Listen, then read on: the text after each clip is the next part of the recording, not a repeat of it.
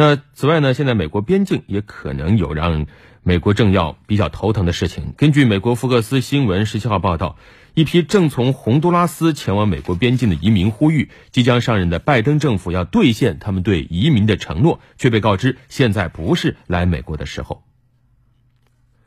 福克斯报道称，美国当选总统拜登日前是承诺要放宽特朗普政府对庇护移民的限制，比如说承诺终止移民保护协议。这个协议本将那些通过南部边境进入美国的中美洲移民要退回墨西哥，这遭到批评人士表示非常残忍，将移民置于危险中。拜登还承诺会为美国的非法移民提供获得合法永久居留权的途径。不过，特朗普上周警告，如果结束他的移民政策，增加有关激励措施，会导致一个前所未未有的非法移民浪潮。嗯，当地时间十五号，有上千名洪都拉斯人组成的移民队伍出发，目标直奔美国，呼吁拜登要履行承诺。然而，美国全国广播公司，也就是 NBC，十七号播出对拜登过渡团队一名官员的独家采访。这名不愿意透露姓名的官员称，现在还不是踏上征程的时候。实际上，每年中美洲几个国家都会有上千的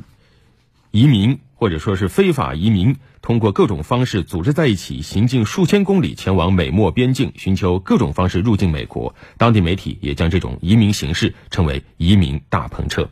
好，接下过渡广告，稍后欢迎进入今天的七分钟单元。